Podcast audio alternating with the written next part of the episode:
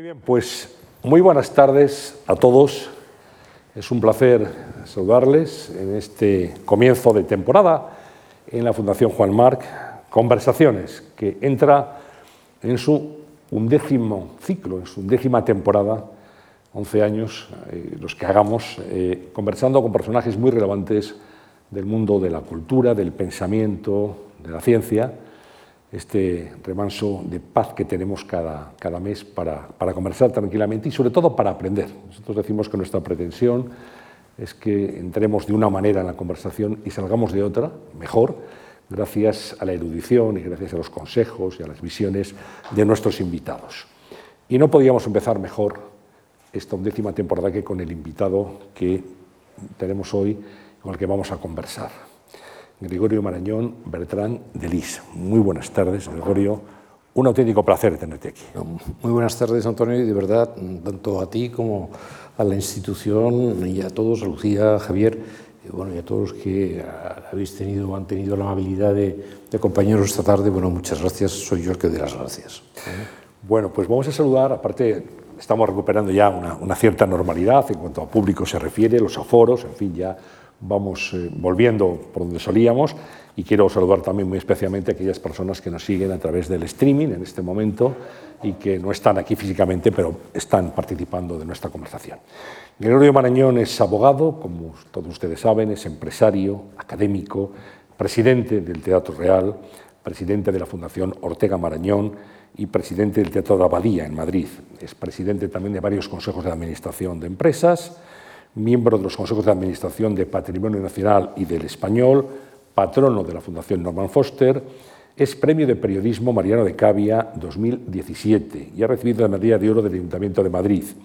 Académico de número de la Real Academia de Bellas Artes de San Fernando, ha publicado recientemente un libro que le recomiendo, un libro delicioso, Memorias de Luz y Niebla, y anteriormente Memorias del Cigarral, unas memorias de luz y niebla que, tienen, pues, digamos, la, la, quinta esencia del personaje, escritas, Gregorio, con muchísima sinceridad y haciendo cómplice y partícipe al lector de ese libro, cosa que, que, que te agradecemos ¿eh? en lo que vale.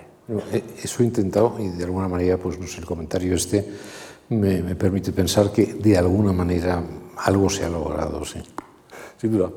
Eh, quería preguntar si pesa mucho llevar el apellido Marañón, Gregorio Marañón. Es desde luego ya una responsabilidad desde que, desde que uno es muy jovencito. Bueno, yo quisiera creer que lo que digo es lo que pienso y lo que siento desde hace ya muchas décadas, es que hay un minuto determinado en el que tienes que llegar a una, a una conclusión contigo mismo y hacia afuera, y es que Gregorio Marañón eres tú. Eh, obviamente la referencia para mí más importante en mi vida ha sido la figura de mi abuelo, y, y, evidentemente pues para, para, en general para todo el mundo, incluso hoy en día la vigencia de su obra, la vigencia de su recuerdo siguen siendo muy grandes y yo comprendo que se produce esa dicotomía para mí insoluble, es decir, el que yo tengo que reconocerme con mi propio nombre y mi propio apellido y no puedo tener al respecto ninguna vacilación, pero vamos, tengo que reconocer también que alguien que yo admiro y que me dice muchísimo, pues tenía mismo nombre, es decir, ya estoy ahí quedándome yo con el nombre, pues eh, tienes que sentirlo así para, para seguir adelante. Eh, nos lo decía ahora y lo escribe también, mi abuelo constituye mi principal referencia en la vida personal, familiar y cívica. Es que es así, es decir, realmente yo no he conocido, por ejemplo, una, una mejor pareja eh, a lo largo de toda su vida que la de mis abuelos, es decir, ese, ese, ese ideal de, un amor que dura toda la vida y que, que, y que llena y que, y que, al mismo tiempo es eh, compañía y es, y es complicidad y es ilusión, bueno, pues realmente eh, él siempre decía una frase que, que él lo consiguió de una manera plena, que el secreto quizás de una larga duración afectiva eh, radica en saber hacer de la eh, costumbre una aventura. ¿eh? Yo no sé si, si, eso a mí es una frase que, que, me, que, me, parece que tiene no solo gracia, sino que tiene verdadera profundidad en cuanto, en cuanto a lección de vida. Bueno, eh, también cívicamente a mí me parece que es eh, ejemplar su sentido del compromiso con, con los demás, eh, con la sociedad de su tiempo, pero también uno a uno con las personas. Hay muchas personas o muchas figuras que tienen un gran sentido solidario, un gran sentido con el país, con, con el tiempo, con, pero sin embargo luego con el, la persona más cercana pues no, no, no, no, no se distinguen por, por, su capacidad de acogida y de, y de, y de compadecimiento. ¿eh? Bueno, mi abuelo evidentemente también, también lo tenía y luego también un poquito más allá de esta cercanía a las personas que, que, que estaban en su entorno, a su alcance, pues tuvo un compromiso con su país eh, clarísimo en horas muy difíciles. Duda. Y, mm, quizá pueda sorprender eh, que haya más referencias en el libro a su abuelo que a su padre.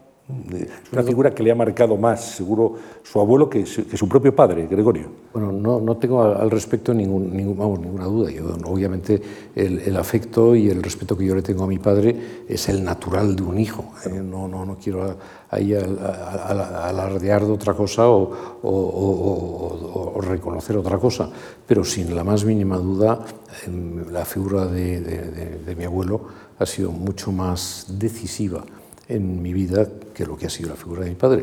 Pues también hay ahí cuestiones de tipo político, es decir, bueno, pues mi, mi abuelo era para mí un ejemplo de liberal, un ejemplo de una persona progresista, progresista convertido al mismo, convencido al mismo tiempo de las circunstancias difíciles que, que, que conllevaron al final de, de la República. Mi, mi padre tenía otros planteamientos políticos y ideológicos, pero vamos, en cualquier caso, al margen de eso, vuelvo a decirlo, la figura que a mí más me ha marcado dentro de mi cercanía ha sido la de, la de mi abuelo Marañón. Leyendo su libro, pues uno descubre, por ejemplo, que siendo un niño, eh, Gregorio Marañón, pues lo tuvo en sus rodillas el doctor Fleming, por ejemplo, eh, el descubridor de la penicilina, o que pudo conocer gracias a su abuelo al general Charles de Gaulle, ¿no? personaje sin duda interesantísimo para comprender eh, la historia del siglo XX en Europa. Sí, fueron dos experiencias muy distintas en tiempos ya también distintos. En la visita de Fleming, pero vamos, eh, es una visita de mi eh, niñez, por decirlo de alguna manera, en la que a su vez iban a proyectarnos antes eh, unos, unos, unos documentales sobre su propia obra de investigación con la penicilina. Claro, eso eran básicamente eh, salas y salas de hospitales y, y, inyección va, inyección viene y además nos explicaban a los niños que, que, que aquel, aquella personalidad que, que, nos visitaba era el inventor pues, de, de, la penicilina y explicaban lo que era la penicilina. Pues no quiero más que reconocer el pánico que yo tuve pensando que iba a experimentar con nosotros y que por lo tanto también a nosotros nos iba a incorporar a su, a su, a su experiencia, digamos, eh, de investigación eh, con las inyecciones aquellas que, que nos decían. Y de hecho tiene gracia porque todas las fotografías que yo tengo en brazos de Fleming se ve que es un niño aterrorizado que mira dónde está su madre para pedirle socorro. Eh, eso es la figura. De Gaulle es, insisto, es distinto, son muchos años después de la muerte de, de, de mi abuelo Marañón, eh, seis meses antes de la muerte del propio De Gaulle, que quiso venir a España y quiso conocer al general Franco. Eh, bueno, el general Franco en esos momentos siempre tenía eh, el palacio, me parece que recordar que era el Palacio de la Moncloa, eh, que era un palacio que se reservaba para los visitantes ilustres. Y naturalmente no solo eh, digamos, le concedió una audiencia para recibir a De Gaulle en el Pardo, sino que además le ofreció eh, su, su, estancia y alojamiento en el Palacio de la Moncloa como un jefe del Estado. Él había dimitido seis meses antes de su presidente de la Quinta República. Bueno, eh, De Gaulle tenía dos cosas. Por un lado, la inmensa curiosidad por conocer a Franco y al mismo tiempo eh, clarísimamente el firme deseo de marcar distancias entre un presidente demócrata y un dictador. Eh, bueno, eso le llevó a que los embajadores de Francia tuvieron que buscar una excusa para que, sin faltar a una norma elemental de cortesía, no fuera huésped de Franco. Entonces, la excusa fue que le habíamos invitado nosotros, es decir, nos pidieron que le invitáramos a esos efectos a, eh, a dormir en el cigarral después de visitar el Toledo, con lo cual salió del Pardo escopetado, fue a visitar eh, la ciudad de Toledo y se quedó a dormir con su mujer unos días ya en el cigarral. Y curioso el comentario que hizo el general de Gaulle de, Franco. Bueno, estábamos recibiéndole mi tío Tom Burrs, que era el dueño del Tablet, que era un, periódico católico inglés, estaba mi padre, estaba yo mismo, y bueno, ahí cada uno tenía un poco sus, actitudes previas. La mía era de pura curiosidad e interés por el personaje, que me impresionó. Yo no he conocido a nadie que desprendiera tal sensación, digamos, de grandeza, de grandeza, de estar sin ser incómodo, eh, poseído de lo que es un poco la grandeur francesa, es decir, de que estaba representando a un país, a, una parte de la historia de ese, de ese país. Bueno, mi padre, su gran curiosidad como franquista era qué le había parecido eh, Franco, a lo que De Gaulle eh, contestó en francés, ah, mais c'est un vieillard, es decir, bueno, pero si es un anciano, si no dijo otra cosa, pero si es un anciano, con lo cual esquivó la, la pregunta y debo decir que De Gaulle era mayor que Franco en edad, eh, por lo tanto, esa es un poco la, la, la gracia de la, de la, respuesta. Y con mi tío Tom eh, pasó una cosa curiosa y es que cuando supo que era inglés, que era periodista y que, bueno, que había vivido también en la época de, de la Segunda Guerra Mundial, empezó a decirle dos cosas. Uno, que recordaba perfectamente que su periódico, el Tablet, no le había tratado a él bien en los tiempos aquellos de su primera ida a Inglaterra y luego su, su vuelta a Francia. Es decir, la, digamos, la memoria de, aquella, de aquel no buen trato la, mantenía viva y lo dijo, pero como sin pasión. Lo que pasa es que era tumbativo. Y, y lo segundo, hizo una cierta, una cierta descripción de, lo que él entendía que era la distancia que siempre Inglaterra había tenido o iba a tener con Europa, entendiendo por Europa el resto de lo que es del estrecho, vamos, pasado el, el, estrecho lo que ya queda de Francia hacia el este y el sur. Lo que llamaban el continente. El, continente.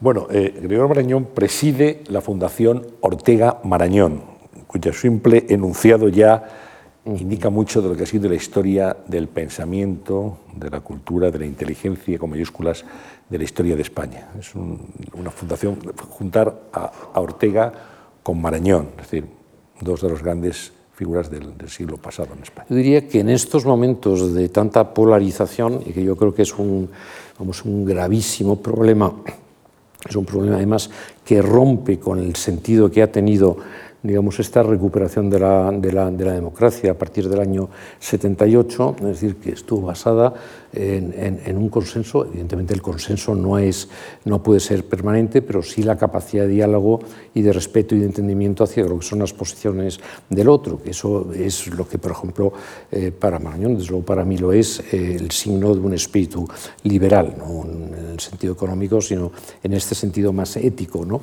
Eh, bueno, pues en la Fundación estamos, eh, que tiene un instituto universitario, es el primer instituto universitario que en el año 82 se acogió a la ley Maraval, que creaban la posibilidad de desde la sociedad civil hacer institutos universitarios, eh, que tiene una serie de actividades docentes importantes, pero también ha ido desarrollando una actividad cultural a lo largo de estas décadas desde su, desde su constitución. Eh, y lo que estamos intentando, por un lado, después de la fusión con la Fundación Marañón, que también incorpore un, un cierto elemento de, de, biomedicina, es decir, por ejemplo, un pequeño ejemplo de esto, el año pasado, digamos, la coordinación que finalmente la Comunidad de Madrid ha hecho de que todos los tratamientos oncológicos de la ciudadanía de Madrid eh, puedan coordinarse entre los distintos hospitales y que es decir, el, paciente sea derivado no al hospital que le corresponde, sino al que trata su especialidad eh, oncológica, bueno, pues eso ha sido una pequeña aportación nuestra. Pero lo que yo estaba diciendo partiendo de la, de la polarización, yo creo que hoy esta fundación, otras instituciones culturales deberían también estar en este empeño, tenemos que contribuir desde la cultura a poder generar puentes de diálogo, de entendimiento, de discusión constructiva. ¿no? Eh, bueno, pues yo, yo, diría que eso sería, si tuviera que decir, el, el, el empeño más importante de, esta, de, esta, fundación a partir del momento en que yo, he asumido la, presidencia. Y si me permitís el, el, ejemplo de cómo podríamos esto escenificarlo, eh, permitirme la palabra, o la expresión, eh, yo diría que hemos incorporado al patronato de la Fundación a dos mujeres eh, que son Merichel Batet y Ana Pastor. es decir, una presidenta y una vicepresidenta del Congreso de los Diputados, una del Partido Socialista, la otra obviamente una figura destacada del Partido Popular. Eh, yo creo que eso, eh, que puedan coincidir en, una institución cultural, a mi juicio, marca el camino por el que queremos seguir. Dos apellidos, decíamos, emblemáticos en la historia de, del pensamiento y de la ciencia de, de este país. José Ortega y Gasset, filósofo, Gregorio Marañón, médico, pero médico humanista, porque Marañón fue no solamente un médico excepcional, sino que fue un humanista realmente fascinante que pudo tocar muchos palos del conocimiento y plasmarlo además en sus obras, en su obra literaria. Sí, claramente, mm, vamos, fue médico digamos desde el principio hasta el fin, ¿no? Es decir, eh, mm, tenía por la mañana su actividad, yo diría, benéfica en, en, lo que era eh, el Hospital Provincial de Madrid, que era un trabajo prácticamente altruista en la, en la seguridad social, eh, y por la tarde tenía su consulta privada, pero además fue el introductor de la endocrinología en España, por, por hablar de eh, sus estudios sobre la emoción, bueno, son estudios que todavía se citan en, en, en muchísimas, en muchísimas nuevas aportaciones que se hacen al respecto, pero luego también fue un historiador notable y también fue un ensayista notable, eh, perteneció a cinco academias, eh, lo cual eh, realmente es, un, menos a la de morales y políticas, y yo creo que más por motivos políticos que morales, a la que no la admitieron, pero estuvo en, ciencias naturales, estuvo en, medicina, estuvo en la lengua, estuvo en bellas artes, bueno, yo creo que que mi abuelo en ese sentido estuvo en historia, la Academia de la Historia, pues fue, es humanista que, que, comentamos y, y, yo creo que lo fue hasta el final de sus días. Si uno se pregunta, realmente con admiración, eh, cómo organizaba su tiempo, ¿no? Marañón, porque realmente mm, no le daban los, las horas del día. Él decía que era un trapero, un trapero del tiempo. ¿eh? así se definía, un trapero del un trapero Del tiempo. Yo añado mi propia experiencia, que es otra, y es que yo creo que todos podemos... Eh, constatar a lo largo de nuestra vida que muchas veces las personas que menos hacen son las que menos tiempo disponen para pedirles que hagan cualquier otra cosa. Es decir, pues siempre están ocupadas, yo no sé lo que pasa, pero personas con muy pocas responsabilidades están permanentemente ocupados. En cambio, yo creo que el tiempo o la capacidad de utilización del tiempo es ensanchable. Es decir, cuanto más haces, yo creo que en el fondo de más tiempo dispones eh, para lo que puedan ser tus vocaciones, tus servicios, eh, tus tareas, también tus ocios. Bueno, vamos a hablar del Teatro Real, porque el Teatro Real que usted preside es uno de los mejores teatros de ópera del mundo, así está reconocido, y realmente es una etapa de la que puede sentir legítimo orgullo. Bueno, es un, proyecto de equipo. Yo siempre digo en esto, yo no creo en los liderados personales, eh, siempre tiene que haber alguien que pueda coordinar, que pueda impulsar, pero yo ahí quiero decir que es un proyecto eh, de equipo, es una fundación pública que había tenido 75 años de estar cerrada, es decir, desde, desde el año 25 prácticamente hasta el 2000, hasta 1997, estuvo cerrada. Bueno, evidentemente se había fundado en 1850, tenía un prestigio enorme en el siglo XIX y tocó abrirla en el año 97. Eh, perdón, en el año 95. En el año 96 entró la política en, la, en el Teatro Real y, bueno, pues eso hizo que un secretario de Estado quisiera programar ¿eh? y decir que era políticamente correcto y que no era. Eh, Stefan Lisner, que luego fue director eh, general de la Escala de Milán y de la Ópera de París, era entonces el director artístico del Teatro Real, inmediatamente salió corriendo. Y, decir, decía, bueno, yo jamás puedo como director artístico ser, digamos, una persona al dictado de lo que un secretario de Estado quiera, y aparte que era ese secretario de Estado en cuanto a la ópera, en otras cosas no, pero en cuanto a la ópera yo diría profundamente inculto. Eh, en los primeros diez años el presidente del Teatro Real era el ministro de Cultura. En los primeros diez años, desde el 97 hasta el 2007, hubo seis ministros de Cultura. Cada uno nombraba su distinto equipo, su distinto director general, su distinto director artístico. Bueno, yo creo que es de puro sentido común que no es posible, tras estar 75 años cerrados, recuperar una posición en el mundo y acuñar un proyecto eh, interesante institucionalmente, eh, con esa, digamos, mandatos algo que se agotaban en el año y medio, es decir, bueno, seis, pues, año y medio de media, y, quiero decir ahí que aunque eran del mismo partido, a lo mejor consecutivamente, también cambiaban a los equipos, porque el que, el que, era ministro de Cultura creía que el Teatro Real era, era, era, era el feudo con el que tenía que meter a las personas en las que él confiaba. Hay un momento en el que, con una historia un poco más rocambolesca, que no viene el caso, pero César Antonio Molina me propone que elija algo, porque quería incorporarme a su, a su gente, y yo le dije que yo asumiría la presidencia del Teatro Real siempre que se modificaran los estatutos y se pudiera elegir un presidente de la sociedad civil. Bueno, cosa que hizo con el respaldo de Esperanza Aguirre, que estaba en la Comunidad Autónoma de Madrid, y de Alberto Ruiz Gallardón, que estaba de alcalde de Madrid. ¿eh? Las tres instituciones participaban en el patronato del Teatro Real. Bueno, entonces ahí empieza una andadura, una andadura que un periodista y académico de la lengua, Luis María Ansón, ha calificado como el de la recuperación de la relevancia. Eh, quiero decir que al principio de esta andadura, eh, por ejemplo, em, eh, hicimos un patronato conjunto con el Liceo de Barcelona en Barcelona. El Liceo era en ese momento la ópera de referencia en España, el Teatro Real simplemente era insignificante. Y, bueno, y a mí me pareció que era interesante ir a Barcelona y hacer un gesto, uno, de colaboración con la otra gran casa de ópera, en segundo lugar también un gesto de reconocimiento. bien, diez años después, 15 años después, yo diría que 14 años después, eh, el Teatro Real es la tercera eh, en el barómetro de la cultura de la Fundación Contemporánea, es la tercera institución cultural de España, detrás del Prado y el Reina Sofía, eh, la primera de las artes escénicas y musicales, y el Teatro del Liceo ha quedado relegado en estas listas a unas posiciones muy, muy perdidas básicamente porque nosotros hemos querido ser una ópera nacional de referencia en nuestro país y con una proyección internacional y el Liceu, por el contrario, eh, ha preferido circunscribirse al ámbito territorial de Cataluña. El resultado es esa diferencia de posicionamiento que tenemos ahora unos y otros.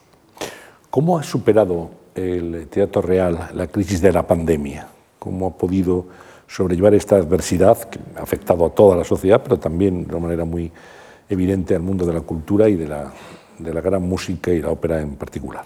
Bueno, hicimos de la crisis una oportunidad. Eh, por razones distintas, no buscábamos la, el éxito de la oportunidad, sino sinceramente eh, cumplimos con un deber, a mí parecía de dignidad. En el mes de mayo del año pasado, del 20, eh, finalmente mm, acabó el confinamiento y, la, plantilla del Teatro Real se incorporó, es un trabajo presencial, no se puede hacer desde casa, se incorporó en su integridad al Teatro Real. Eh, habíamos cancelado la totalidad de, la programación, como habían hecho prácticamente todas las óperas relevantes del mundo. Eh, íbamos a celebrar un patronato el 1 de junio y yo insistí en que fuera presencial y lo hice por solidaridad con esos trabajadores. A mí me parecía impresentable que los trabajadores estuvieran acudiendo colectivamente al Teatro Real a trabajar y en cambio los patronos consideráramos que estábamos más a salvo en nuestras respectivas casas eh, reuniéndonos por, por, por, Zoom. Eh, bueno, eso tuve el apoyo de los principales patronos, tuve el apoyo de, de la vicepresidenta del gobierno, eh, de Carmen Calvo, y tuve en contra de su propia gente. Y finalmente celebramos un patronato en el escenario, una mesa de 50 metros de larga, eh, en el que estuvieron el alcalde de Madrid, la consejera de Cultura, eh, el ministro de Cultura, eh, por supuesto la vicepresidenta del Gobierno, que era patrona de honor, bueno, y los principales empresarios, el presidente de Endesa, el, presidente del Real Madrid, de, ACS, Florentino, es decir, vinieron todos, es decir, Antonio Brufau, vinieron la totalidad. y tengo que reconocer que, sabiendo que iban a venir, eh, con el equipo directivo, yo no sé si está Ignacio García Belenguer, el director general dentro del público, que me había dicho que, iba a venir a, quizás a esta, si podía, a este, este encuentro, decidimos que tomando todas las medidas de seguridad eh, disponibles, eh, creando un comité de cinco especialistas, entre ellos el jefe de epidemiología del Ramón y Cajal, pero cinco de los mejores médicos en la materia, como comité de asesoramiento permanente, es decir, tomando todas las medidas de distancia, creando un sistema de aire acondicionado en la sala de espectadores, en la sala principal, que cada 15 minutos ha cambiado y renovado la totalidad del aire, disponiendo de un escenario que tiene 70 metros de altura. ¿Eh? como cabe, siempre decimos, el edificio de la Telefónica en, lo que es el escenario del Teatro Real, eh, haciendo tests prácticamente al personal que viene a trabajar, al coro, a la orquesta, a los trabajadores, eh, casi diarios cada dos días, aislando inmediatamente los posibles brotes o los posibles casos que valía la pena probar. Y abrimos con una traviata en el 1 de julio, eh, que dio lugar a que un Antonio Muñoz Molina eh, me mandara un mensaje eh, al terminar la representación diciendo memorable, arrebatador, emocionante.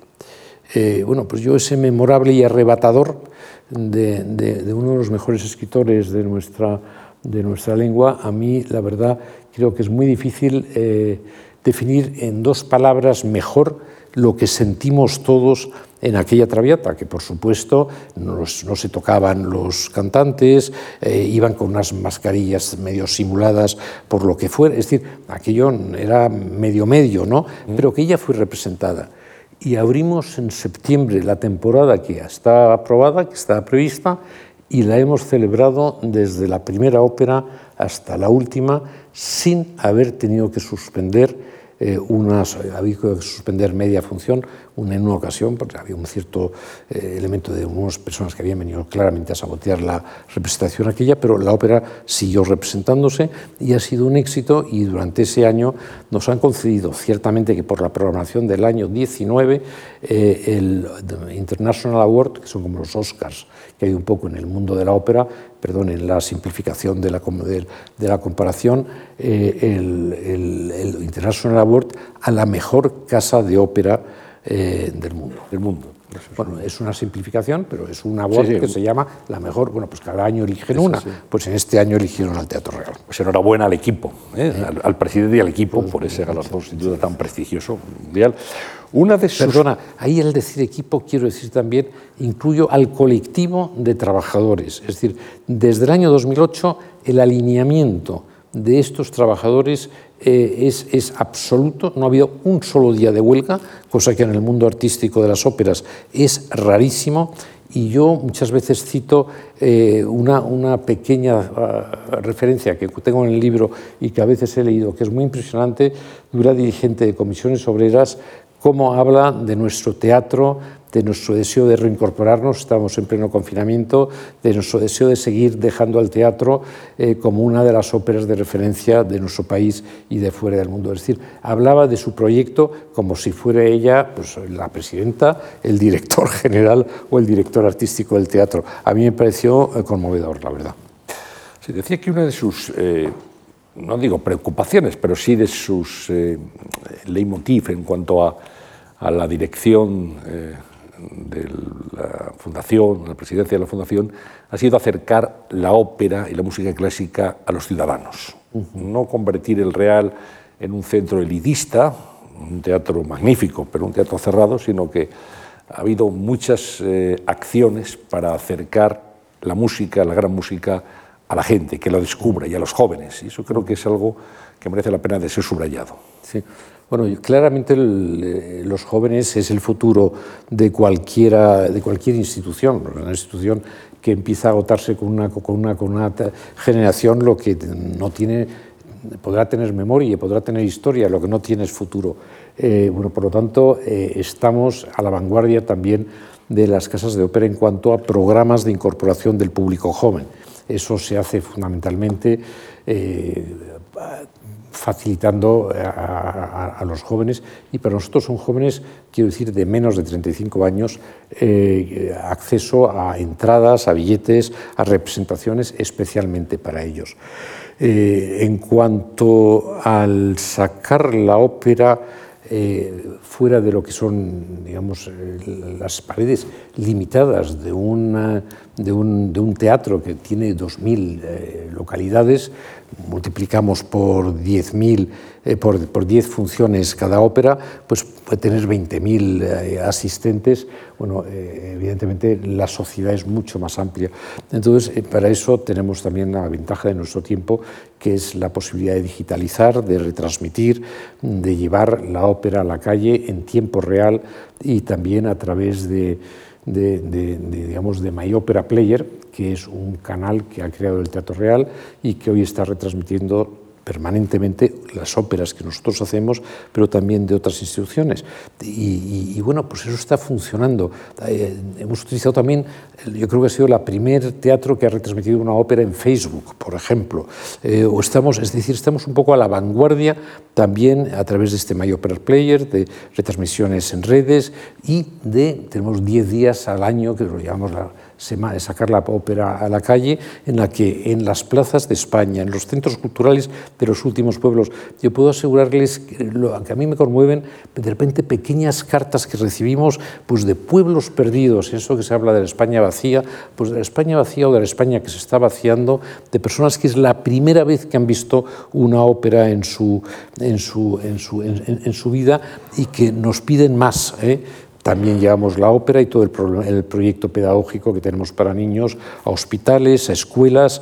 Bueno, realmente yo creo que ahí podemos estar muy orgullosos precisamente de este esfuerzo de socializar eh, lo que es un espectáculo necesariamente limitado, no quiero llamarlo elitista por razón del aforo.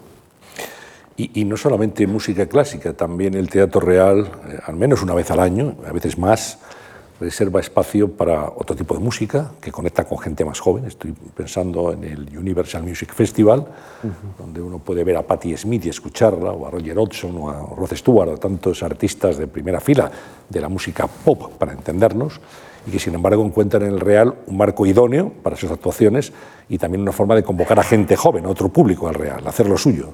También es, esto se hace en el mes de julio, normalmente cuando ya había acabado la temporada y por lo tanto había disponibilidad de espacio en el escenario. Y bueno, también nos parecía que era una apuesta por hacer, por desacralizar, si, se, si cabe, míticamente lo que era la sala del Teatro Real. Y ha funcionado y estamos encantados y muy orgullosos Debo decir que también es una fuente económica, ¿eh? también es una fuente de ingresos. Y luego estamos desde hace dos años con un tercer género que es el flamenco.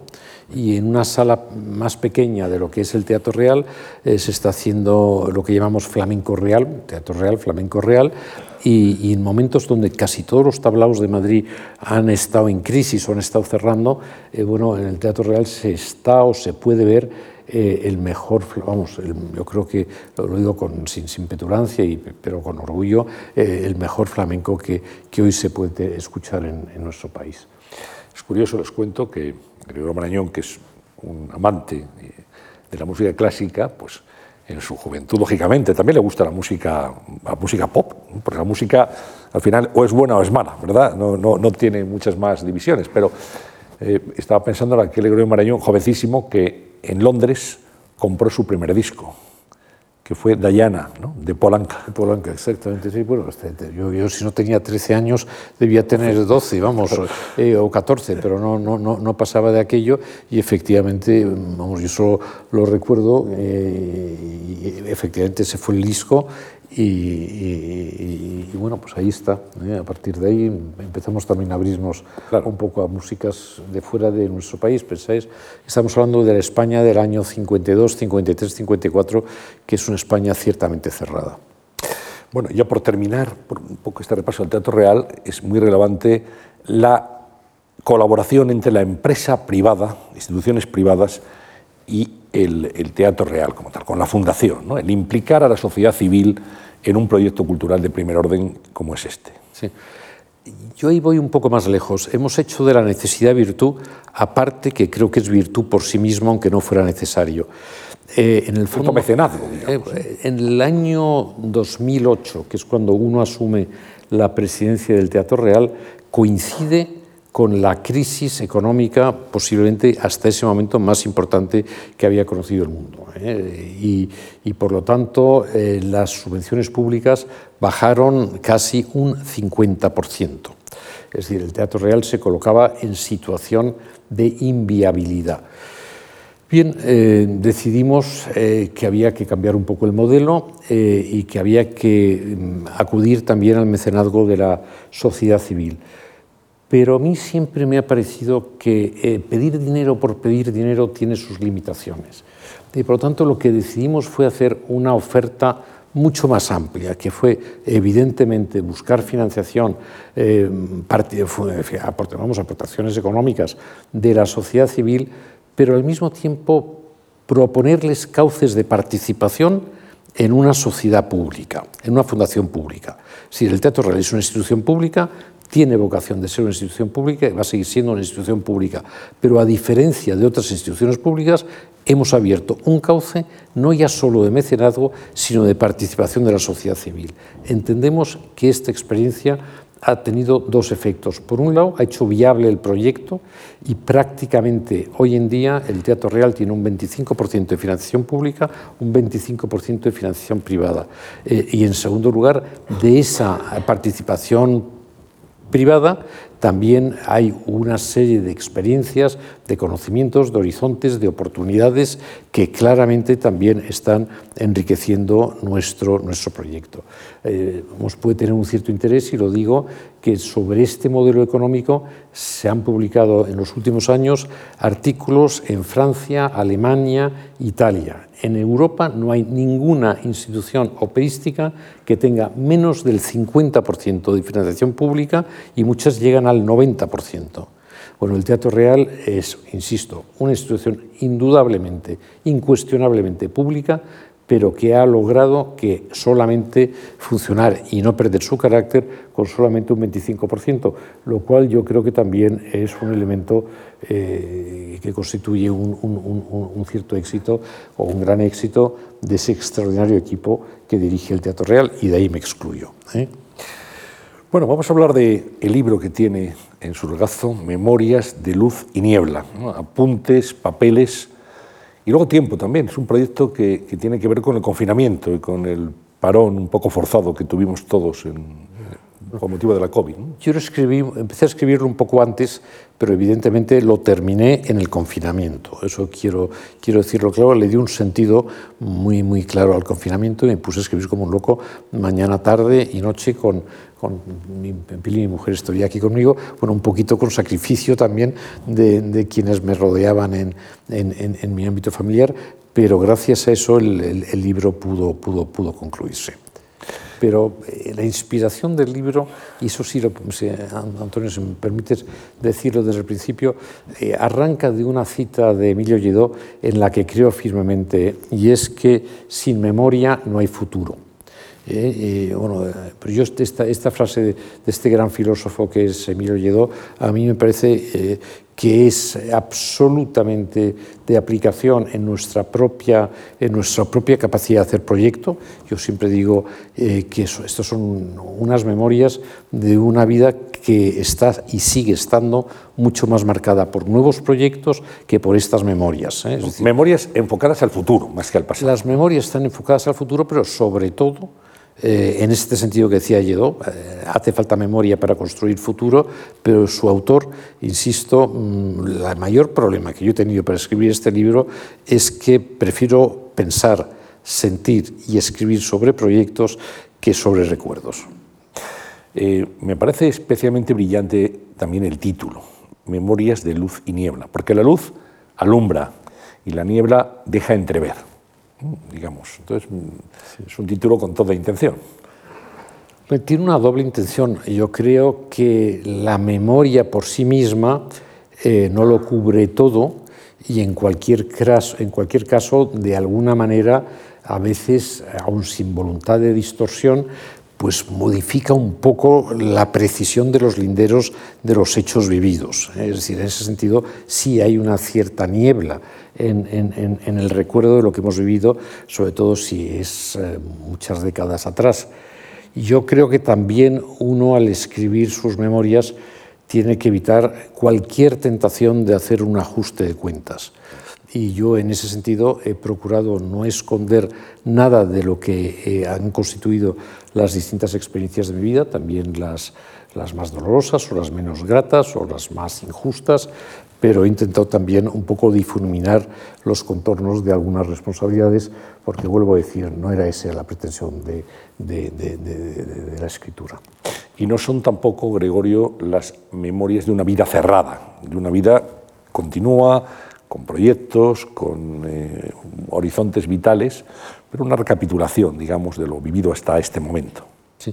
Yo, eh, que, he hecho hace muchos años, muy, muy mía el, precioso poema de, de, Cavafis, que cada vez se cita más y por lo tanto cada vez parece más, digamos, un poco improcedente seguir citándolo. Lo cito aquí al principio de la obra, entre medias y al final también.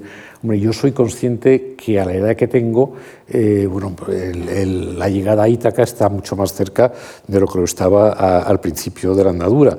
Pero yo sigo viendo, sigo sin ver exactamente ese fin y sigo proyectándome mucho más en proyectos allí donde esté, allí por donde transite, que, que, que, en pasados. Eso lo digo con toda, con toda claridad. Me importa muchísimo más lo que viene por delante que lo que hemos construido en el pasado. Y además unas memorias necesitan un ingrediente que a veces tiene un cierto coste, ¿no? un coste personal, que es la sinceridad el, eh, enfrentarse a, lo vivido con sinceridad, diciendo, bueno, pues voy a contarlo, aunque alguien pueda sentirse molesto, supuestamente. Bueno, yo sí creo que el que lo lea o el que lea el libro o el que lo haya leído sí tiene la sensación que no se le hurta nada, ¿eh? que no se le hurta nada por parte del autor y que, la sinceridad eh, subyace en este ejercicio de construir futuros, recordando, eh, eh, ahí insisto, estar marcado por la sinceridad. La voluntad, que es una facultad fundamental en la vida, el, el esfuerzo también, a veces la cultura del esfuerzo ha quedado un poquito arrinconada, pensamos, ¿no? y la disciplina ¿no? para un proyecto de vida, que son elementos fundamentales que están presentes en las memorias. Yo, en mi caso, mm, y no es falsa modestia, yo creo que hay personas que disponen de un talento tan descomunal que hablarían más bien del talento necesario para hacer un gran proyecto de vida. Yo, a falta de ese talento, sí eh, he sido muy voluntarista y sí he creído mucho en el esfuerzo. Y por lo tanto, desde que me hicieron una entrevista eh, que recojo en el libro, cuando, tenía 19 años, y me preguntó un periodista eh, con una cierta osadía que cuál iba a ser el proyecto de vida mía, pues bueno, eso la recojo en Pueblo, fue Marino Gómez Santos. Pues yo viéndolo retrospectivamente, eh, es decir, hace casi 60 años, la verdad es que sí he sujetado de alguna manera esa falta quizás de un talento de genialidad y a su vez de una vocación también clarísima, lo he sustituido con, con, con, mucho esfuerzo y, bueno, también quiero decir con mucho entusiasmo, porque esa es otra palabra que, que yo creo que he intentado que no me faltara en mi vida en todo lo que yo acometía. Fundamental el entusiasmo para la vida, ¿no? una vida sin entusiasmo al final tiene poco valor y, tiene poco recorrido. ¿no? Decía, perdona, Antonio, una cosa que, que no, es decir, Emilio Lledó le escuché yo en una ocasión el origen etimológico de entusiasmo, que es enceus, es decir, es una palabra griega que es un poco estar poseído por los dioses. Pues bueno, ese altísimo valor que arranca del estar poseído por los dioses en, en, en el lenguaje mm, del clásico griego, pues bueno, yo creo que ese, ese entusiasmo yo creo que está en, desde luego en, en, casi todo lo bueno que, que, somos capaces de hacer unos y otros. Eh, por circunstancias de azar o de casualidad, eh, su vida eh, y, e hitos muy importantes de la misma han tenido que ver, han tenido relación con diversos libros de Mario Vargas Llosa. Mm. Y nos gustaría que se lo pudiera bueno, referir a los asistentes. Sí, es, es cierto que hay tres circunstancias de mi vida eh, que están marcadas por tres lecturas de Mario, eh, de, tres novelas. Es decir, bueno, pues hay eh, una primera mm, muy adolescente, mm, había tenido un, pues con 16, 17, 18 años, eh, el típico contratiempo amoroso que puede tener uno a esas edades y más cuando en España pues también seguimos viendo en casa de nuestros padres, es decir, que las convivencias prácticamente no existían, pues un, un cierto contratiempo. Y yo creo que lo psicosomaticé y bueno, acabé siendo operado de una apendicitis que finalmente, una vez terminada la operación, no tenía apendicitis. Y yo creo que había sido todo claramente un elemento psicosomático. En ese instante yo estaba leyendo una novela que creo que era La ciudad y los perros. No, estoy muy, no, no, recuerdo bien, pero desde luego fue la primera novela de Mario que leí.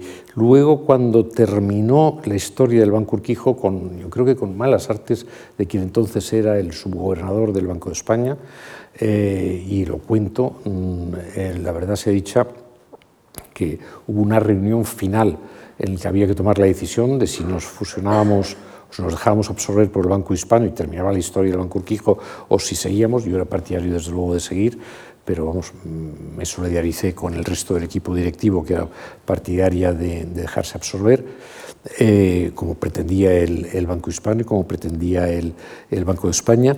Yo eh, en ese momento estaba yo leyendo eh, eh, la guerra del fin del mundo. Es que a mí me parecía, luego visto retrospectivamente, un título muy apropiado un poco a lo que era la vivencia que yo estaba en aquel momento, porque claro, terminaba el banco, terminaba una etapa de mi vida profesional, bueno, para mí suponía aquello un cambio, un cambio rotundo de, de mi vida. Y luego, cuando conocí a Pili Mujer, que es el amor de mi vida y que, y que llevamos ya 23 años, 22 años, digamos, disfrutando de, ese, de, ese, de, ese, de, esa realización, en mi caso, de lo que ha sido el, el, ese, ese, sueño, un poco inspirado también por, la, por, la, por, el recuerdo de mi abuelo, ese sueño de, una, de, una, de un amor que te, que, te, que te llena, un amor vivido en plenitud y que te cubre la totalidad de tu vida, eh, bueno, pues eh, cuando nos conocimos, y fue una cita ciegas, de la que yo no esperaba absolutamente nada, eh, bueno, y, un mes y medio, dos meses después, dos meses y medio después nos habíamos casado. bueno, el, libro que yo estaba leyendo, me acuerdo, en esa primera cena, pues Pili empezó a hablarme que estaba leyendo El hereje de Delibes, quiero recordar, y yo lo que estaba leyendo era La fiesta del chivo. ¿Eh? Bueno, pues claro, al principio dos personas que no se conocen, pues empezamos a hablar un poco de nuestras lecturas. Y bueno, y esa es la tercera, la tercera novela de, de, Mario que por puro azar, tampoco es que yo estaba buscando cada novela de Mario un acontecimiento vital importante, pero coincidieron los tres. Bueno, ya que ha citado a, a Pilar, a Pili Solís, sí me gustaría hablar del amor que está presente en el libro y hace ese canto al amor de, hacia Pili, el amor de plenitud, el amor que digamos, completa y, es una faceta humana. El amor es importante para todos a lo largo de la existencia y, queda presente, sin duda, en el libro también. El amor y el desamor. Cuando se bueno, yo, yo desde luego he conocido el amor y he conocido el desamor, es decir, eso es una experiencia. Yo le decía recientemente a un, a un, a un hijo que en mi experiencia los éxitos eh, te pueden llenar ¿eh? y, son los que de alguna manera, sobre todo los personales, los más íntimos, eh, te dan esa plenitud que, con la que sueñas. Realmente las adversidades te hacen crecer. Yo creo que incluso más que los éxitos. Es decir, la adversidad, si la enfrentas adecuadamente y te sobrepones a ellas, bueno, son factores de crecimiento. Bueno, yo en el amor, en eso que yo os comentaba antes de la entrevista con Marina Gómez Santo del año 19, cuando yo tenía 19 años, yo hablaba de que quería vivir un gran amor, ¿eh? un gran amor en mi vida y que fuera el amor de mi vida. Bueno, la verdad es que tardé en encontrarlo. Eh, pero cuando lo eh, descubrí y lo encontré, como digo, a los dos meses y medio nos habíamos casado, eh, hemos vivido 23 años de, verdadera plenitud y nos proponemos a, seguir viendo en esa maravillosa e ilusionante plenitud el resto de, nuestras larguísimas vidas. En el caso de Pili más larga, obviamente, que la mía, pero vamos, yo quiero que la mía sea muy larga. ¿Cómo, cómo fue esa cita a ciegas? Bueno... ¿Cómo fue esa cita ciegas? Yo, Una cita ciegas o lo bien que salió después, ¿eh? porque esto tiene su, tiene su riesgo y su peligro, pero salió muy bien. Casi yo miro, no sé si se me autoriza a, como desde aquí no vemos, Gregorio, desde aquí se ve, se, ve al público en la oscuridad, bueno, pues podemos. Yo, yo, bueno, yo, yo, andaba en esos periodos en los que, eh, cito un verso de Jaramillo, eh, hablando de que mm, quien quiera conocer eh, ese amor que te quema, tiene que saber que primero está la nada, luego está la soledad y finalmente llega ese amor que te quema. Primero la nada, luego la soledad y luego ese amor que te, que te quema es un verso precioso de Jaramillo. Yo en ese momento estaba en la nada eh, y desde luego en la soledad, eh, y, bueno, y no atisbaba ese amor que te, que te, que te quema. Bueno, yo tenía una, una amiga que, que, me hablaba maravillosamente bien de, de Pili, que, eh, que, si yo quería conocerla, que si... Bueno, y, me hablaba muchísimo de la mayor cualidad que cualquier persona puede elogiar en otra, que es de su belleza interior. Pero no sé, es decir, lo digo con una cierta frivolidad, es decir, yo no sé por qué, pero iba posponiendo la cita, la belleza interior me parecía enormemente admirable, pero no sé si era suficiente para yo querer acelerar esa, esa cita.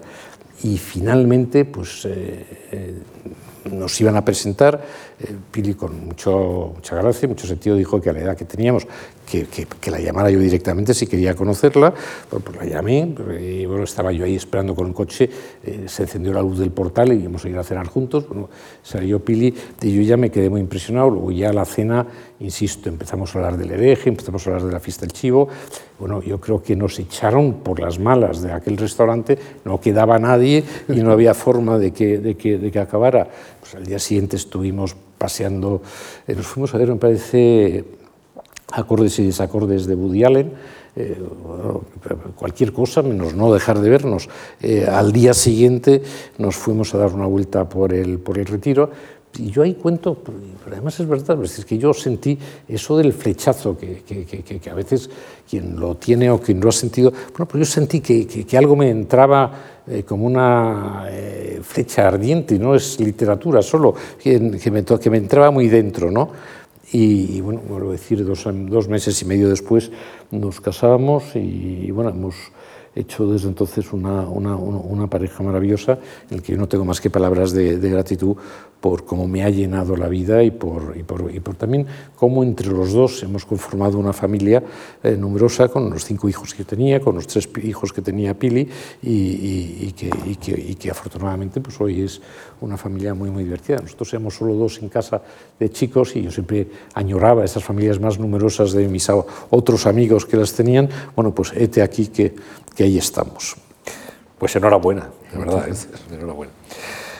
Hablemos del azar en la vida, otro elemento que está presente, si quiere o no. Su abuelo, el doctor Marañón, decía, reconozco que he tenido suerte, pero yo solo sé el esfuerzo que me ha costado salir a buscarla. Sí, yo lo firmo. ¿eh? Y, yo creo que todo, yo creo que el que no reconoce que ha tenido, que ha tenido suerte, una de dos, o es un desagradecido o la vida no le va bien, ¿eh? porque yo creo que algo de suerte nos hace falta a todos en, las cosas que hacemos, entendiendo por suerte azar, es decir, aquello que, que es irracional y que no depende tanto de la voluntad como de alguna manera pues son posibilidades que se nos abren. Eh, eh, salir a buscar la, la, suerte, yo diría, eh, está muy bien dicho, es un poco literario. Yo lo que tendría que decir que hay que saber cuando te lo encuentras, reconocerlo. ¿Eh? Y, y, yo sí creo que nací en domingo, no sé si eso de alguna manera, a mí me decían que el nacer en domingo tiene una cierta, o te trae una cierta suerte en la vida, no sé si es así o no, pero vamos, en mi caso yo me considero una persona afortunada en general, pero que, que cuando he tenido la, digamos, algún, algún factor sobrevenido que me podía ser favorable, eh, he sabido reconocerlo. Debo decir también agradeciéndolo. La gratitud, qué importante es ¿eh? en la vida también. Quería hablar de la amistad. Usted dice, yo nunca he regalado el título de amigo y otorgo una enorme, un enorme valor a la amistad. Decía Joseph Pla que en la vida hay amigos conocidos y saludados. Y hay gente que tiene que confundir los saludados con los amigos, lo cual es un gran error. La amistad es muy importante, pero es verdad que es limitada en la vida de, de cada persona. Sí. Yo leí apasionadamente hace no demasiados años eh, los ensayos de Montaigne. Eh, y hay una frase que dejé no solo subrayada, sino la coté en, las páginas en blanco que tiene todo el libro y que aquí en el capítulo de la amistad eh, lo encabezo con esta, con esta cita. Y es que Montaigne, en un momento dado, en sus ensayos, en sus, en fondo son sus memorias, escribe una cosa tan sencilla como decir, ¿acaso lo mejor que yo he sabido hacer en la vida es ser amigo? Eh, bueno, obviamente que Montaigne diga que acaso lo mejor que he sabido hacer en mi vida es ser amigo es poner la amistad como un elemento muy, muy importante, muy prioritario en el reconocimiento de su propia existencia. Yo sí creo en la amistad. Eh, Debo decir también, como con los amores, lo que no creo es en la amistad no correspondida. ¿Eh? Yo en ese sentido tengo que reconocer que es lo único que le pido a la amistad. En el resto, unas veces somos unos los que damos, otros los que recibimos. Es decir, yo creo que hay que ser enormemente generoso con la amistad, menos en el hecho de la no correspondencia. Eso no es amistad.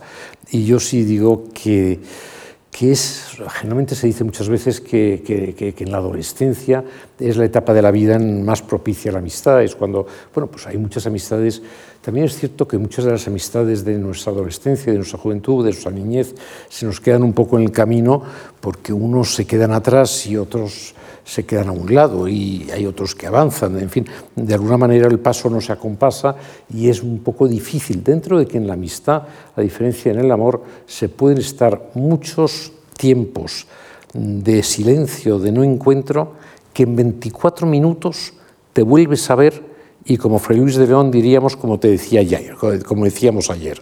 Eso en el amor no pasa. ¿eh? En el amor hay un desencuentro de unos días solo, en el que nadie sabe dónde estaba el otro, y eso de decir en cinco minutos, como decíamos ayer, eso no es así. En la amistad sí, pueden pasar años y como decíamos, pero insisto, lo que yo he intentado es eh, haber mantenido, y creo que sigo manteniendo, mi capacidad incólume para seguir eh, acuñando, estableciendo, abriéndome a nuevas amistades.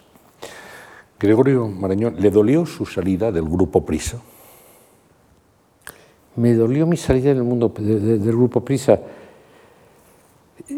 Bueno, creo que, que, me dolió doblemente. Yo creía que el grupo Prisa eh, culminaba con esa salida que no fue personal. El grupo Prisa, que era una sociedad que cotizaba en bolsa, despidió en una junta de una manera absolutamente irregular a los siete consejeros independientes, quienes estén familiarizados con el mundo más empresarial, bueno, el que de repente de una manera casi fraudulenta y con un accionista que aparentemente tenía solo 30 acciones, que respondía a un despacho de abogado, eh, vamos, a mencionarlo, y que eso respondía a algunos otros eh, designios de querer controlar uno de los principales grupos mediáticos españoles, que, que echaran a, siete, a los siete accionistas eh, consejeros independientes, bueno, eso de alguna manera era, era un, tanto, un tanto irregular. Terminaban 20 años de decadencia que empezó con la muerte de Jesús Polanco, también lo cuento, lo cuento en el libro y no quiero entrar en, en muchos detalles, pero peor que terminar con esos 20 años de decadencia, terminó con una verdadera posibilidad de nuevo proyecto que se había acuñado frente a la alternativa que se eligió de echarnos a los siete y generar un tipo de control del grupo Prisa que, duró en cuanto al instigador fundamental de aquellos seis meses que le echaron a él y luego respecto a los que estaban detrás de él accionarialmente, pues hace cosa de un año también les han quitado el control del grupo. Es decir, fue una jugada muy efímera y que no llevó a ningún lado. Bueno, yo eh, vuelvo a decir, como creo que la vida sigue, eh, a los siete, ocho días de haber salido del grupo, tuve tal cantidad de, apoyos de los periodistas, de los eh, directores de los medios, de los ejecutivos, de los directivos, que yo me seguía sintiendo en casa y eso ha continuado en, la, andadura en la que estoy. Sigo teniendo muchísima relación con ellos. Y pasaron dos cosas curiosas. Una, que el accionista que tenía un mayor, eh, una mayor posición accionarial me propuso un mes después volver como, como consejero dominical a Prisa. Me parecía que no procedía yo eh, de haber sido independiente, volver como dominical de un solo accionista. Pero vamos, sí le ayudé luego a recuperar el control, debo deciros. Eh, y hice otra cosa. Le mandé al director, y en ese momento era Antonio Caño, le mandé un artículo para ver si quería seguir publicándome en prisa. Y, bueno, lo publicó. Esto fue en noviembre, yo se lo mandé a, final de a, final, a principios de diciembre, sobre la desmemoria, un artículo eh, hablando de todo lo que es memoria histórica y no es memoria histórica, y, y, ese artículo lo publicó el 27 de diciembre. Y luego, mes y medio o dos meses después, leí por casualidad la convocatoria de los Cavia y dije, bueno, voy a presentar esto a los Cavia y puedo aseguraros que en contra, yo soy más bien voluntarista, pues me habría intentado saber quién es el, tribunal, a ver qué puedo decir, algo que pueda apoyar, tendré o no tendré gente que simpatice conmigo. Bueno, no hice nada, me olvidé, me olvidé de aquello. Eh, o, por decirlo de alguna manera, pregunté que cuál era el, jurado, me dijeron que no lo sabían, que ya me avisarían y ya ahí me olvidé. Y, bueno, Darío Villanueva, que era director de la Academia de la Lengua entonces, me llamó unos meses después para decirme que había dado el cavia. O sea que en el fondo no pudo terminar mejor eh, eh, mi salida del Grupo Prisa. ¿Alguna decepción personal sí que hubo? Sí, pero no hay que anclarse en las decepciones, hay que seguir, pues vuelvo a decir, eh, el 80% de la gente que yo más estimaba pues, seguimos siendo amigos, seguimos en contacto. Eh, luego hubo otro medio, en este caso fue el español, eh, que, curiosamente pues me propusieron entrar en el Consejo con otras personas del centro liberal que yo de alguna manera también estimaba, y este aquí que entré, pero seguí manteniendo con que el país seguía siendo mi periódico. eh, la SER seguía siendo mi radio, y bueno, pues ahí seguí manteniendo las, las relaciones con los que lo hacían. ¿eh? Le han ofrecido a Gregorio Marañón ser ministro de Cultura, consejero de la Comunidad de Madrid o senador por Toledo. Sí, ha habido ofrecimientos políticos, pero ha tenido siempre claro que, que ese no es el camino que usted quería seguir. Bueno, cada vez que me lo ofrecían lo tenía poco claro, es decir, pasaba unas horas de, tribulación hasta tomar la decisión. El ministro de Cultura tuvo incluso la quiescencia de, de Pili. Lo tuvo que pensar. Yo, francamente, estaba en Pamplona con su madre y yo debo decir, y, lo sabe, que la llamé esperando a que me quitara eh, la, la, tentación de decir que sí. Y, bueno, no, me, me, dijo lo que tú decías, te apoyaré, eh, con lo cual me dejó solo ante el peligro. Sinceramente soy de los que creo que en una sociedad democrática la política es responsabilidad de toda la ciudadanía y que se puede y se debe ejercer esa responsabilidad cívico-política sin necesidad de ocupar un cargo público. Eh, bueno, lo que suponía para mí eh, el hecho de asumir una cartera eran dos cosas, racionalizándolo que ninguna de las dos me compensaba, el, vamos, me suponían un precio altísimo. Por un lado, tenía que dejar la totalidad de los proyectos en los que estaba embarcado con muchísima, con muchísima ilusión y sabía que si yo los dejaba no lo volvería a reemprender, es decir, eso era, eh, y no sabía cuánto de efímero iba a ser el nombramiento. Y lo segundo, me dio un cierto agobio lo que un cargo de ministro conlleva de representación. Es decir, yo en los puestos en los que estoy intento representar lo menos posible, pero intento hacer lo más posible. Un ministro, una gran parte de su actividad consiste en presidir actos, en ser ministro de jornada, quiere decir que acompañan a los jefes del Estado en, sus viajes, pues no haciendo nada más que, acompañarles.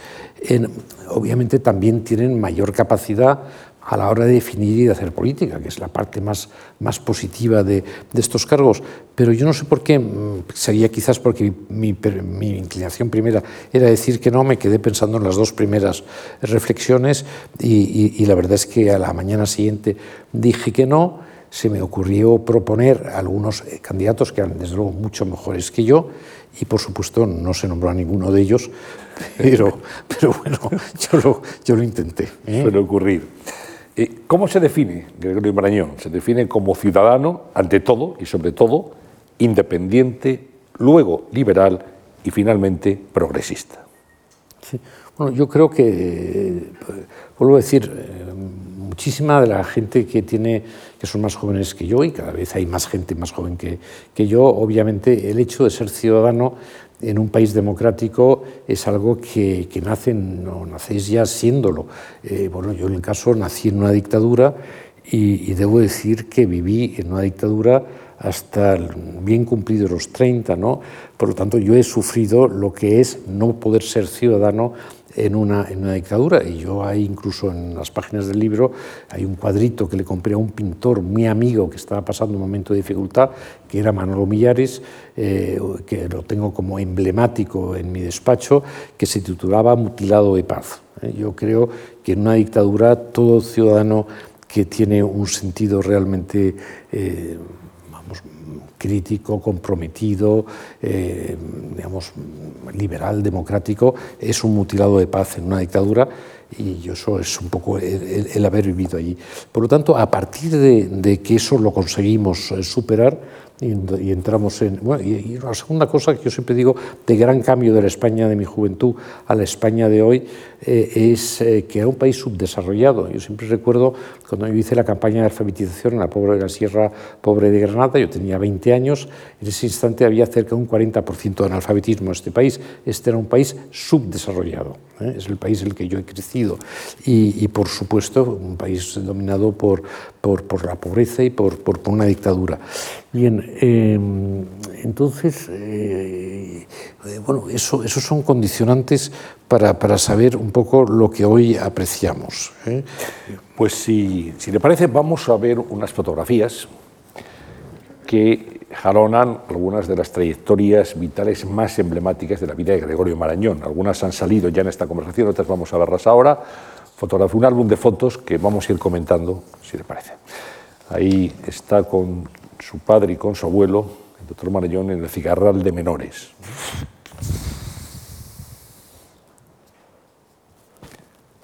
Sí, sí, ah, lo puedo comentar. Bueno, esta es una, una, una fotografía hecha por Gienes, a quien luego me reencontré cuando ingresé como académico de número eh, en la sección de pintura. Debo decir, tuve que confesar que había aprobado dibujo por buena conducta en el, en el colegio, en bachillerato, no es un título demasiado honroso. Bueno, pues Gienes me lo encontré como el primer fotógrafo que entró en la Academia de la Lengua en, en, eh, como académico de número, en la Academia perdón, de, la, de Bellas Artes de San Fernando. Bueno, esto es una foto que nos hizo, yo tenía entonces creo que 10, 11, 11 años. Eh, mi abuelo estaba en sus sesenta y tantos y mi padre bueno, pues estaba eh, ahí como generación intermedia entre los dos y estamos señalando en el cigarral un reloj de sol y el título que le puso el fotógrafo es un título que, a mí me, me, me, encanta, se llama Tempus Fugit. ¿Eh? Y bueno, este Tempus Fugit es al final pues, tres personas, tres generaciones, eh, un proyecto familiar que continúa, tres Españas muy distintas y, y, bueno, el tiempo que huye. Vamos con la siguiente fotografía. Ahí nos hablaba ahora mismo de esa campaña de alfabetización hace un instante. ¿no? Sí, este es el pequeño equipo, yo, yo era jefe de equipo, eh, tenía 20 años, esto, esto era mi equipo, estábamos todos en, en distintos cortijos de, la, de, la, de, de de la Sierra Pobre de Granada, teniendo todo tipo de problemas con los eh, terratenientes, con las autoridades, eh, con algún cura que también hizo, hizo prédicas contra, contra el peligroso revolucionarismo o comunismo que aparentemente representamos nosotros y nos limitábamos simplemente a enseñar en los pequeños cortijos en los que estamos a pequeños grupos de 20, 30 trabajadores, eh, conviviendo con ellos a enseñarles a leer. Eh, la que está a mi derecha en la foto, visto desde, fue, desde fuera, es a la izquierda, con un traje morado, es Adriana Biskert, que fue una, luego una, una, arquitecta muy, muy, muy importante. Eh, bueno, yo tenía, además que tener que enseñar a, a, vamos, que dar mis clases de, de alfabetización y de convivencia en, en, en, aquel cortijo, pues luego yo tenía una cierta labor de, de tutela, de protección, de coordinación con todo el grupo y yo tenía una, una, moto que me habían dejado unos amigos de mis padres que estaban por la zona y yo con esa moto, una Vespa, pues yo me iba de un, de un, de un sitio, de un sitio a otro. Eh, quiero vamos, recordar que en esa España, en ese sitio en el que estábamos, no había agua corriente, no había electricidad, la casa no tenía cristales, eh, por supuesto, eh, se comía sin cubiertos, de una olla común en la que con una navaja se cortaba lo que fuera y se cogía con la mano. Eh, y, bueno, parte del verano nos lo pasamos durmiendo en la era. Y por terminar esta imagen, lo que a mí me recuerda, con motivo de la presentación del libro hace justo dos años, se recibió en Toledo, en el Cigarral, una carta con las sílabas separadas, gre o gorí, o suelto, es decir, realmente Cigarral Menores Toledo. No sé cómo Correos llegó con esa carta y era de una niña de 13 años, Agustina Fernández, a la que yo había enseñado a leer, que me había visto en un programa de televisión presentando el, el libro, que había oído que yo estaba en Toledo, que me mandó esa carta para, insisto, con una ortografía imposible, vamos ahí, insisto, hay que descifrar porque las palabras no están unidas, simplemente agradecerme. Conmueve un poco contarlo, agradecer lo que yo pude haberles aportado y al mismo tiempo decir que desde entonces nunca nadie les había vuelto a enseñar nada. Siguiente fotografía de nuestro álbum. está con Enrique Tierno Galván, el que fuera alcalde de Madrid, y con Jaime Carvajal. Jaime era el presidente del Banco Urquijo, yo era uno de los tres directores, dos directores generales que tenía el banco, Enrique era el, eh, Tirro era el, alcalde de Madrid, eh, y, este acto coincide, eh, yo creo que con la inauguración de la Plaza del Rey, con que habíamos la Casa de las Chimeneas del banco, teníamos enfrente el edificio nuevo, y en el edificio nuevo yo os aconsejo que, que los que paséis por la, por la Plaza del Rey Fijaros, en la, parte alta del edificio ahí hay una pared que era una pared ciega, eh, que yo le encargué a Alberto Corazón que hiciera un reloj de sol. Bueno, pues eso, eso ese día que estábamos inaugurando esa plaza, eh, este, coincidimos los, los, tres, nos hicieron esa foto. Yo sí creo que Enrique Tierno marca un antes y un después en lo que es la historia de este Madrid eh, pujante, de este Madrid intelectualmente distinto que a partir de entonces empieza la otra gran ciudad española, también como en el Teatro Real, la referencia para todos nosotros había sido siempre Barcelona, pues yo creo que a partir de Enrique Tierno, eh, Madrid empieza a coger una ambición de proyecto cívico que, bueno, que, continúa. Siguiente fotografía, hablando de Alberto Corazón, que estuvo aquí, por cierto, en estas conversaciones como protagonista y a quien siempre recordamos pues esta es, este es un dibujo que tiene, tiene su historia. Bueno, esto es, hicimos eh, en los años en los años 80, principio de los, sí, en los años 80 hicimos un, viaje a África, un viaje a África con alguno de nuestros hijos y este es un termitero. Entonces, bueno, pues esto es una foto que me hizo pues delante del termitero y me hizo el precioso regalo de, pixelarla con, pincel o con lápiz y, convertir casi esta imagen fotográfica en un cuadro simbólico de aquel viaje y también de, nuestra, de nuestra amistad. Bueno, Alberto es una de esas eh, amistades faro, un poco eh, de, mi, de, mi, vida. Amistades faro son amistades que han sido muy significativas. Eh, en ingreso coincidí en el Colegio Maravillas con él, pero no nos conocimos, nos reencontramos. Él estaba en ese momento todavía con Saluki Bravo, su, su, primera, su primera mujer, hermana de Pilar Bravo. nos hicimos muy, muy amigos. Eh, y, nos hemos ayudado mutuamente. Yo tengo una colección de obras porque era generosísimo. Yo también quiero decir que yo a cada obra que tan generosamente me regalaba, pues yo también algo habría hecho como amigo por él, porque también era muy reconocido. ¿no? Y, hay un momento hace cuatro o cinco años, entré un poco en la academia de mi, de mi mano, yo fui el que le acompañé en la entrada, en el que por razones que yo nunca llegaré a comprender, alguno de sus hijos me ha dado alguna pista luego, pues me mandó un mail curioso, porque también como lo cuento en el libro, diciéndome que, me querría para siempre que, que, en el afecto no, no, no, conocería otro, otro amigo mejor, pero que, que, él creía que yo no me estaba portando lealmente con él eh, y, que por lo tanto lo que no quería es seguir tratándome. Debo decir, no hubo forma de vernos más, eh, luego de, querer aclararlo. Eh, y para mí eso ha sido muy, muy doloroso, pero como en mí la, la, amistad permaneció siempre viva, le he dedicado, insisto, un, un espacio y, y, cuento con un cierto dolor esto. La, la, anécdota más preciosa de esa amistad es una vez que Alberto viene de un viaje que había hecho a México. Entonces de repente me relata cuando viene a verme que llegando a un pueblecillo cercano a, a México DF, a la, a la capital, pues conoció a un chamán eh, y, decidió quedarse unos días eh, siguiendo ese chamán. Eh, hicieron una serie de experiencias, todas en torno al peyote, es decir, y por lo tanto con mucho humo, mucho fumo, mucha... Y bueno, dice que en un momento determinado el chamán le habló de mí. yo, mm, vamos, son estas cosas que uno puede relativizar, pero como gesto de amistad, a mí no me cabe un gesto o una historia más preciosa y, que más ilusión me haga también un poco compartir con, con vosotros. Bueno, aquí está con, bueno, dos acompañantes muy ilustres, Rafael Canogar y Luis de Pablo, recientemente fallecido.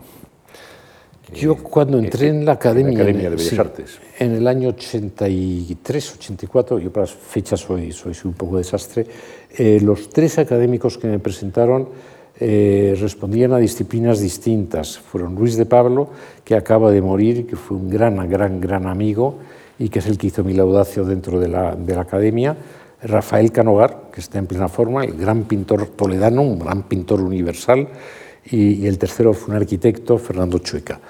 Eh, bien, los tres se volcaron en que yo entrara.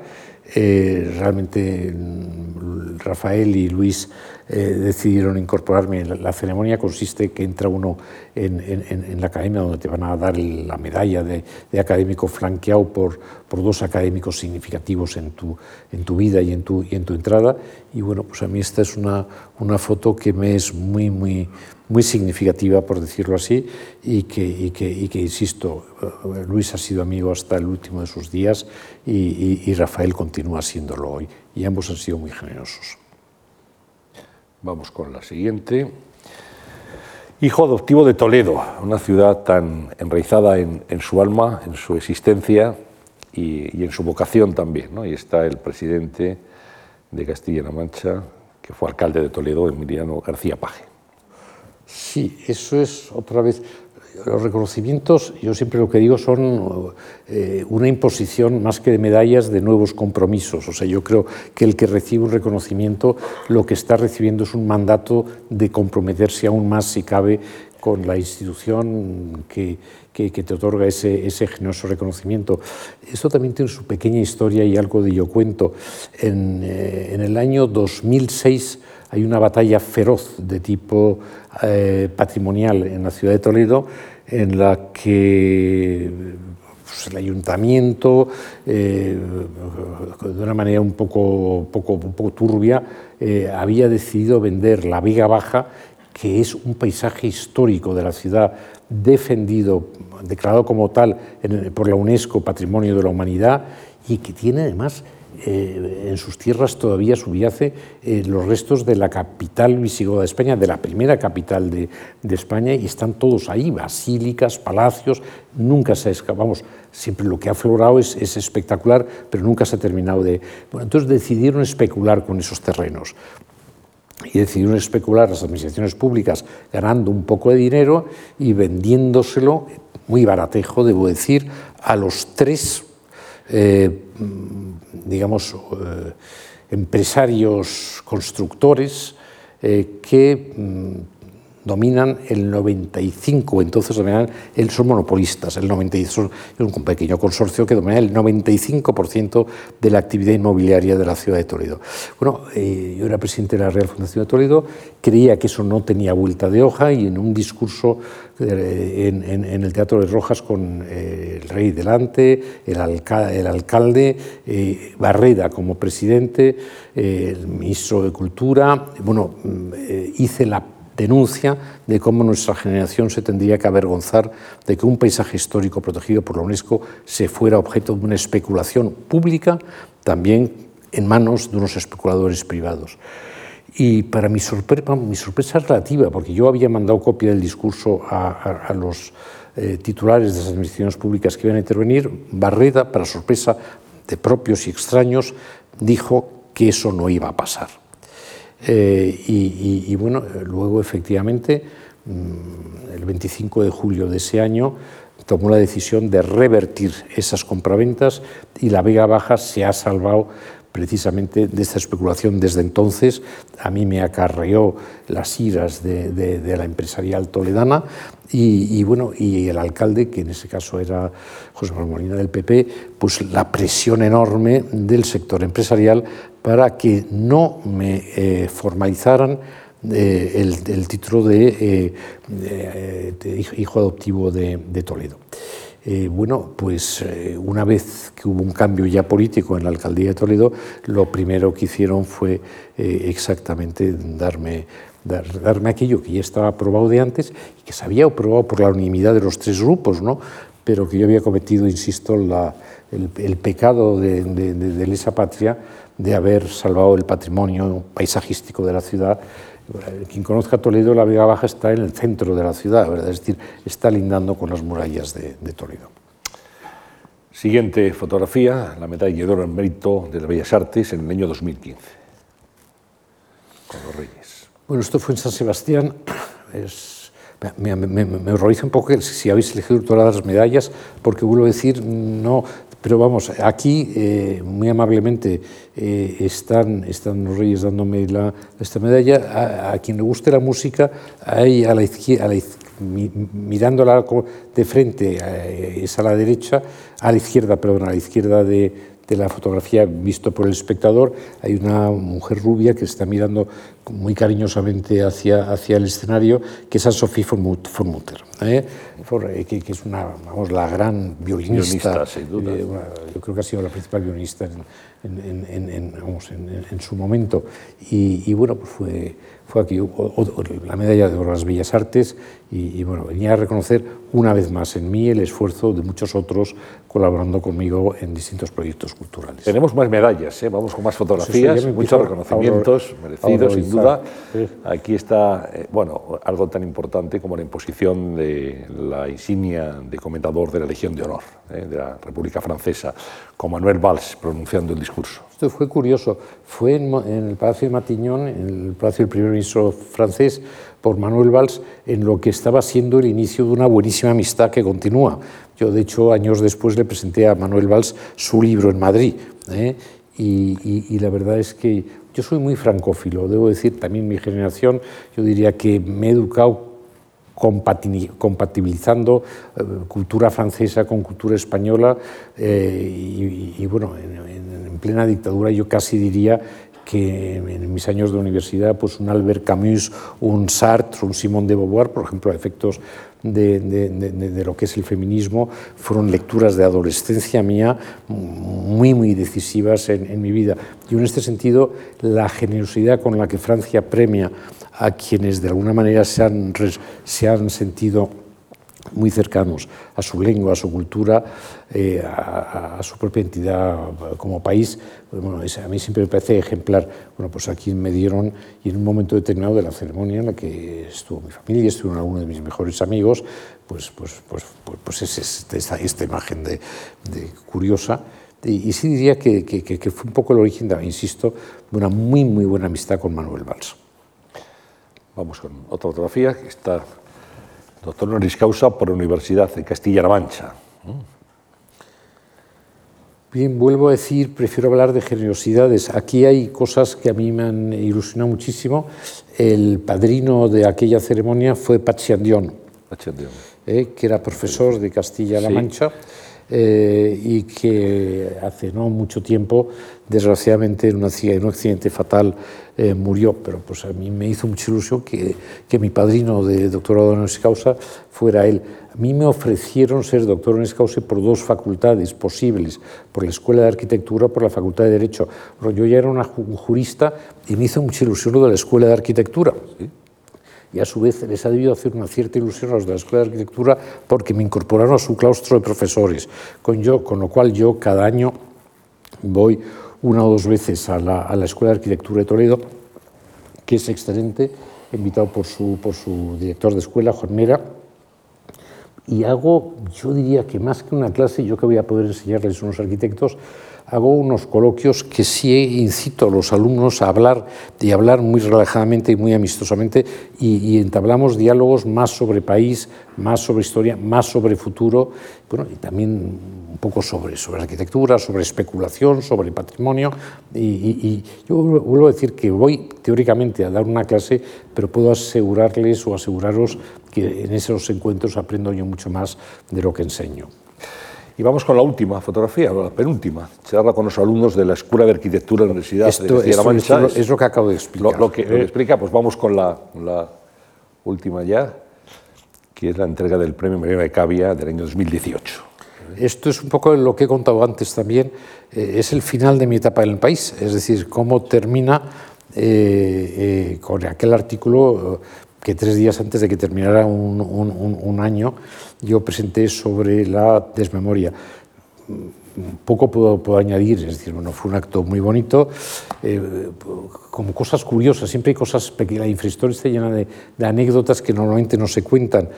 Eh, esta es, hubo dos portadas del ABC, yo, yo, llamaría esta la canónica, es decir, esta es la que, sí. la que finalmente se impuso, pero yo tengo las dos.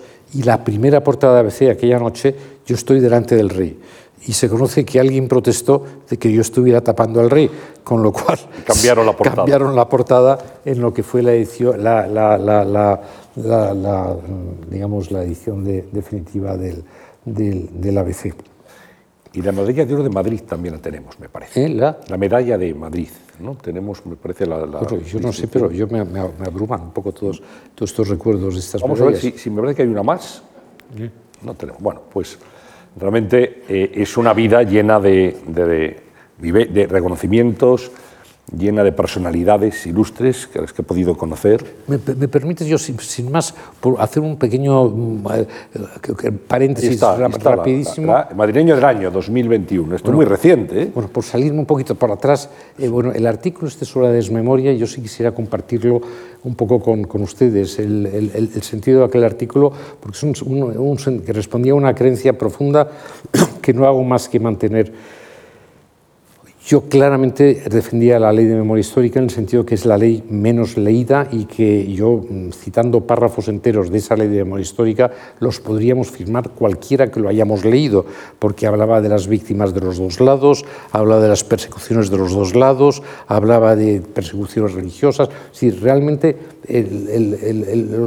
los principios fundamentales que inspiran esa ley, lo que pasa es que no se leyó y por lo tanto en esta polarización la ley se convirtió en un tema de buenos y malos pero yo estoy convencido, y era el artículo este sobre la desmemoria, que desgraciadamente en los años 30 en este país hubo asesinos y asesinados por los dos lados.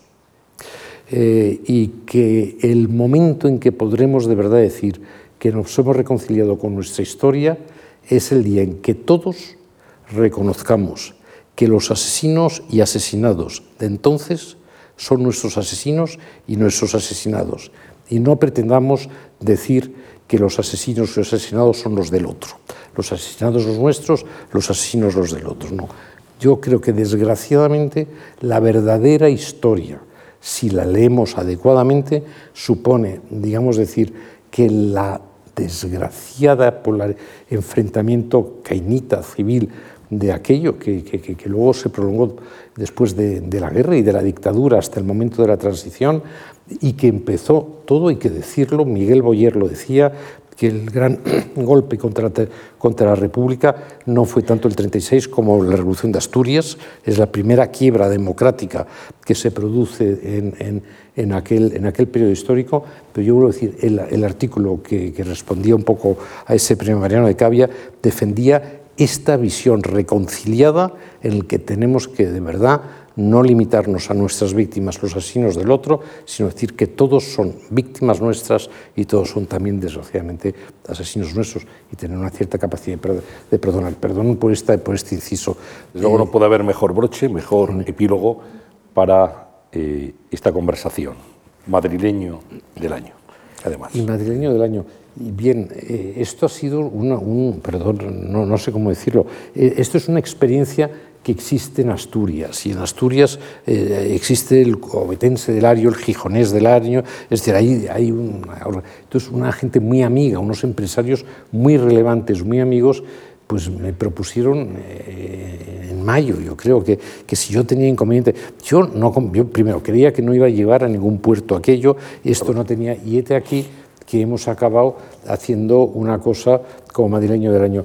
Yo lo único que sí me ha dado eso es ocasión, primero, una vez más a mostrar agradecimiento a los que decidieron que yo podía merecer semejante título, lo decir, me parece un poco un, dislate, agradecimiento a, a, José Luis Martínez Almeida por la generosidad con la que participó en, el proyecto, eh, también un poco vinculado al, a, mi quehacer en el Teatro Real, agradecimiento también a Íñigo Méndez Vigo, que hizo una cierta glosa también muy, muy, muy, muy generosa de mí, pero sobre todo pude dar testimonio, yo creo que de la característica fundamental de nuestra ciudad, que es una ciudad de acogida y una ciudad abierta.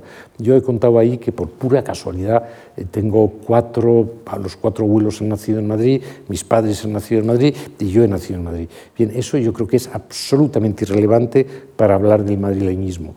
Madrileños somos todos los que estamos aquí, yo creo que todos los que vienen de fuera, extranjeros o de otras zonas de nuestro país, desde el momento en que están en Madrid, no tienen que renunciar a donde vienen, podrán seguir siendo eh, turolenses, sevillanos o, catalanes, pero son madrileños desde el mismo momento en que llegan. Yo creo que nadie en Madrid tiene la sensación de ser de fuera. Yo, al menos de alguna manera, no lo recuerdo. Y por supuesto, yo que he dicho esto, que tengo, bueno, mis, abuelos, unos venían de Murcia, otros venían de Cantabria, otros venían de Valencia. Bueno, ¿qué, qué, qué vamos a decir? Es decir, es un poco la historia de uno a uno todos los que vivimos en esta grandísima ciudad de acogida.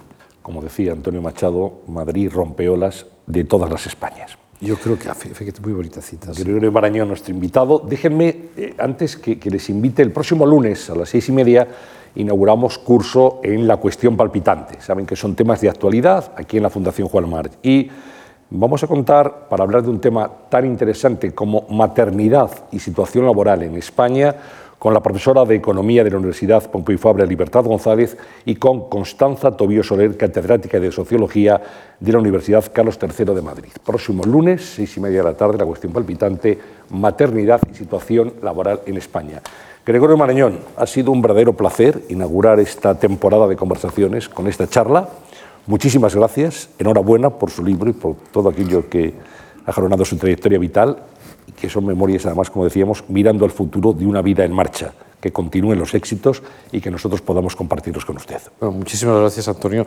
De verdad, vamos, tengo una profunda, como sabes, desde hace muchísimo tiempo, una profunda admiración por lo que representa eh, tu persona, por lo que es tu persona y por lo que has hecho también en el ámbito, también ámbitos muy cercanos también de, de, nuestro grupo Prisa. Y, bueno, millones de gracias a todos por la paciencia de, estar escuchándome, nada más. gracias a todos. Muchas gracias. Buenas noches.